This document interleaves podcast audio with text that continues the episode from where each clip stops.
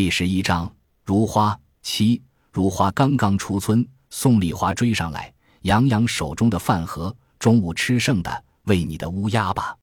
你的令如花温暖。他说让嫂子费心了。宋丽华没递给他，说我也没事，陪你去吧。如花惊道：“要上脑包山的。”宋丽华笑了，以为我没爬过山呀。走吧，推如花一把。如花虽然不情愿，但没再说什么。除了钱宝，迄今尚没有第二个人和他喂过乌鸦。他不自在，即便是宋丽华。宋丽华嫂嫂如花拎着的桶，问如花做了什么好吃的。碎肉拌麦粒，如花又剁了半颗白菜在里面。宋丽华啧啧两声：“你自己都舍不得天天吃肉吧？那些乌鸦几是修来的福分？要是毛根看见，都要气死了呢。”如花猜到了宋丽华的来意，没吱声。宋丽华说：“毛小根的胃就像水泥槽子，没有不敢吃的东西，吃多少也不饱。都说毛根杀生多，毛小根才得了这怪病。毛根活着好歹饿不着他，这毛根有一天要是不在了，毛小根可怎么活？我都替他发愁。比起来，乌鸦要幸运得多。”两人往上爬时，太阳已经浮在山顶，摇摇晃晃的，像喝醉了。刮了一天的风终于消停，不知躲在了什么地方。如花在前，轻松自如；宋丽华在后，气喘吁吁。两人的距离越来越大。宋丽华喊：“如花，停下，等他。”宋丽华追上来，呼着粗气说：“你不累吗？头上没一点汗。”如花摇摇头，此时吸着，他怎么会累呢？宋丽华说：“我自觉体力够好了。”宋庄的女人没几个比得过我，没想你比我厉害。如花说：“我爬惯了。”宋丽华点头，也是一天一趟，脚都长刚了。到了半山腰，日已西沉。如花把桶里的食料分散在平整的山坡上，宋丽华也把饭盒里的米饭、吃剩的鸡架倒出来。如花的目光在鸡架上稍一停留，宋丽华说：“噎不住的，别担心。”宋丽华真是厉害，一下就刺破他的心事。乌鸦在头顶盘旋、呱叫，黑压压一片，甚为壮观。但没有一只乌鸦扑下来吃。如花与宋丽华撤后几十米，他们才翩然落下。宋丽华不解：乌鸦怎么还怀着戒心呢？如花说：“都嫌乌鸦晦气，他们是不想连累我。”宋丽华问：“你怎么知道？”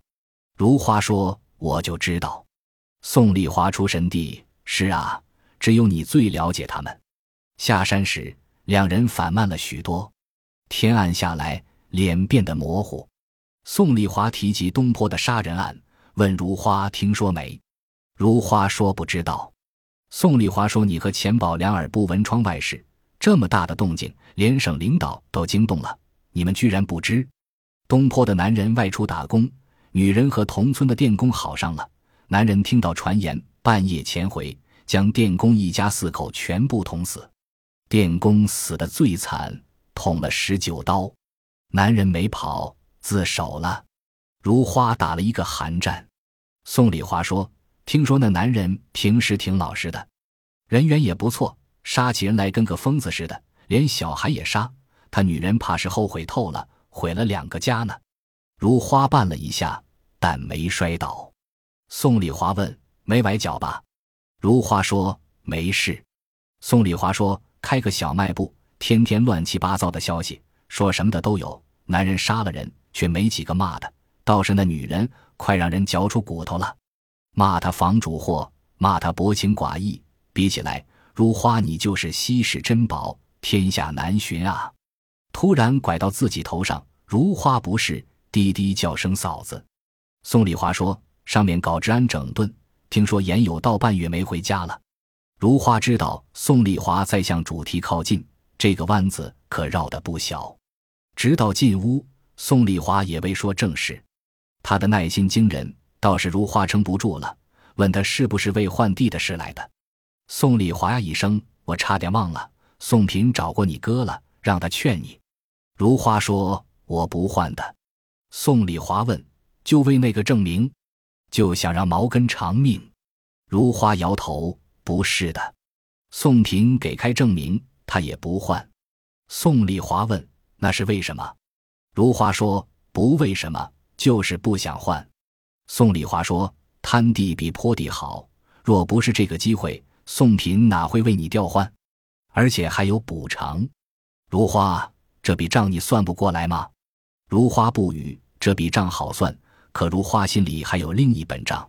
坡上的地长的可不止庄稼，还有钱玉的身影、钱玉的笑声、钱玉的寡话。别处的地再好，也长不出这些。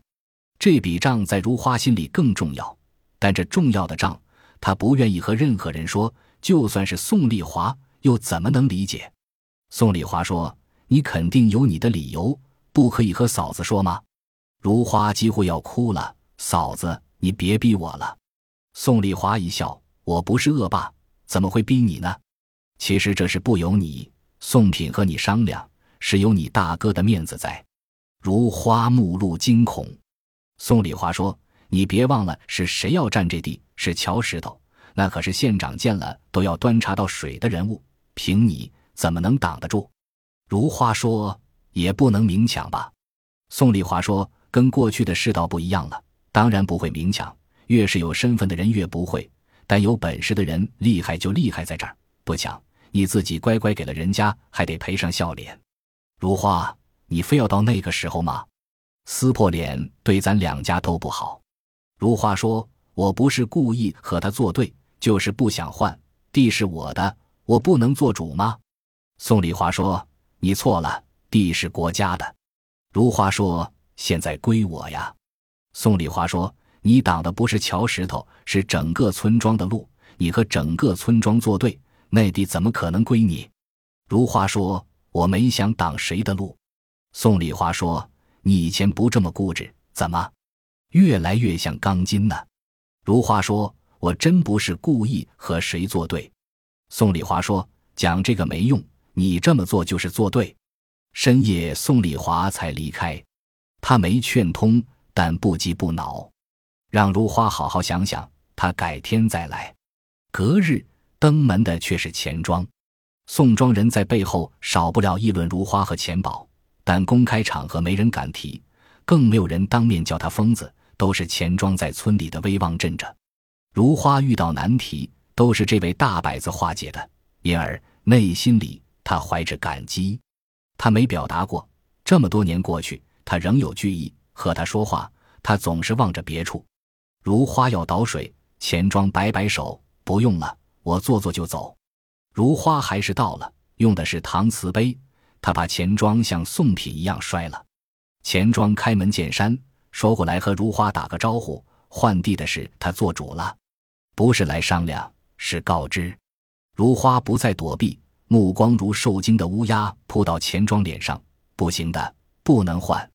钱庄说：“我已经答应了。”如花泪水飞溅，我不答应，不答应，哥呀！钱庄皱眉：“怎么？那地里埋着金子？”如花叫：“钱玉喜欢那块地，哥呀，那是钱玉的地。”钱庄抖了一下，硬着脸说：“忘了钱玉吧，好好和钱宝过日子。”如花悲号：“忘不了呀，哥。”钱庄似乎被电击了，剧烈的抖着，他别过脸。不看如花，由着如花好。我不换，除非我死。钱庄显然没料到如花如此倔强，惊愕之下，语气变得柔软。我不是霸道的人，这么做也是为你和钱宝着想。我何尝不想钱玉？可去的去了，活的还要活呀。这么多年，你对得起钱玉了。如花说：“那不是对得起对不起的事，他长在我心里，忘掉他，除非把心挖掉。”钱庄一阵唏嘘，没有再逼，但也没赞同如花，说如花心有死弯，给他点时间慢慢掰。宋丽华与钱庄轮番上阵，两人的话不同，方向是一致的，劝如花答应换地。如花从宋丽华嘴里知道，之所以没强逼他，是乔石头不愿意这么做，他要让每个人都心甘情愿。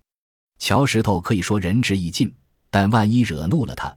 那后果也是没法想象的，何况乔石头后面还有宋品，整个村庄掂量掂量，咱有几斤几两？宋丽华说：“我不是吓唬你，让你蜕一层皮是分分钟的事。现在是你哥在顶着，可他总有顶不住的时候。”如花不为所动，那一步让他胆寒，但他抱着侥幸，万一乔石头改变主意了呢？长夜漫漫，如花图瞪着双眼，越发的荒寒孤寂。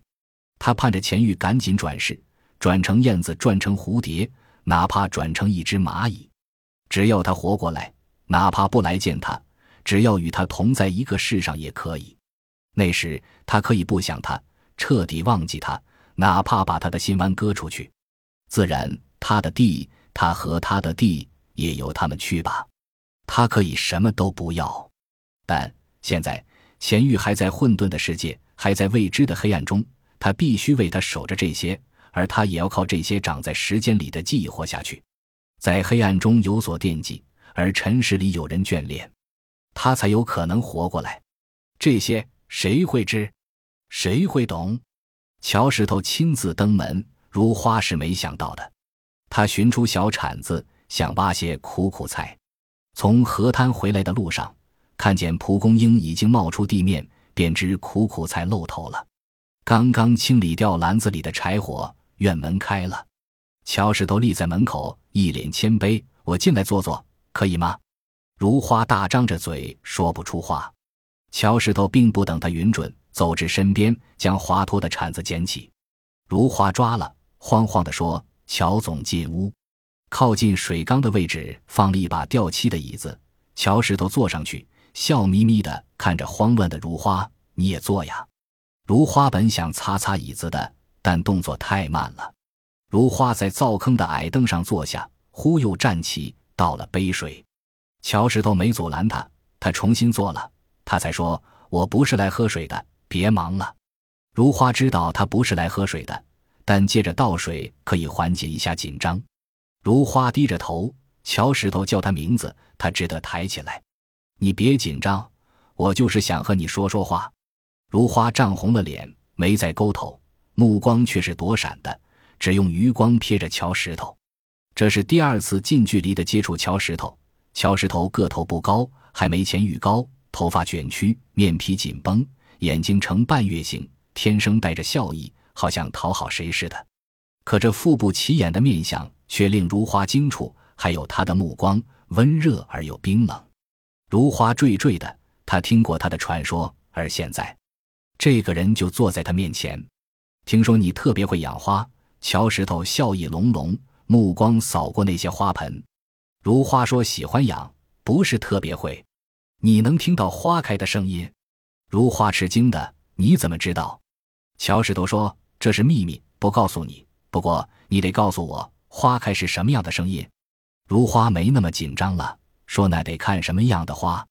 牡丹和月季不同，荷花和海棠不同。”轮到乔石头惊讶了，还有差别？如花说：“当然有，好比人，一个人和另一个人的声音再像，也有差别。”乔石头说：“有意思。”那你告诉我，牡丹开花是什么样的声音？如花说是呼呼声，就像着了火那样。月季呢？如花说像撑伞似的，砰的一声。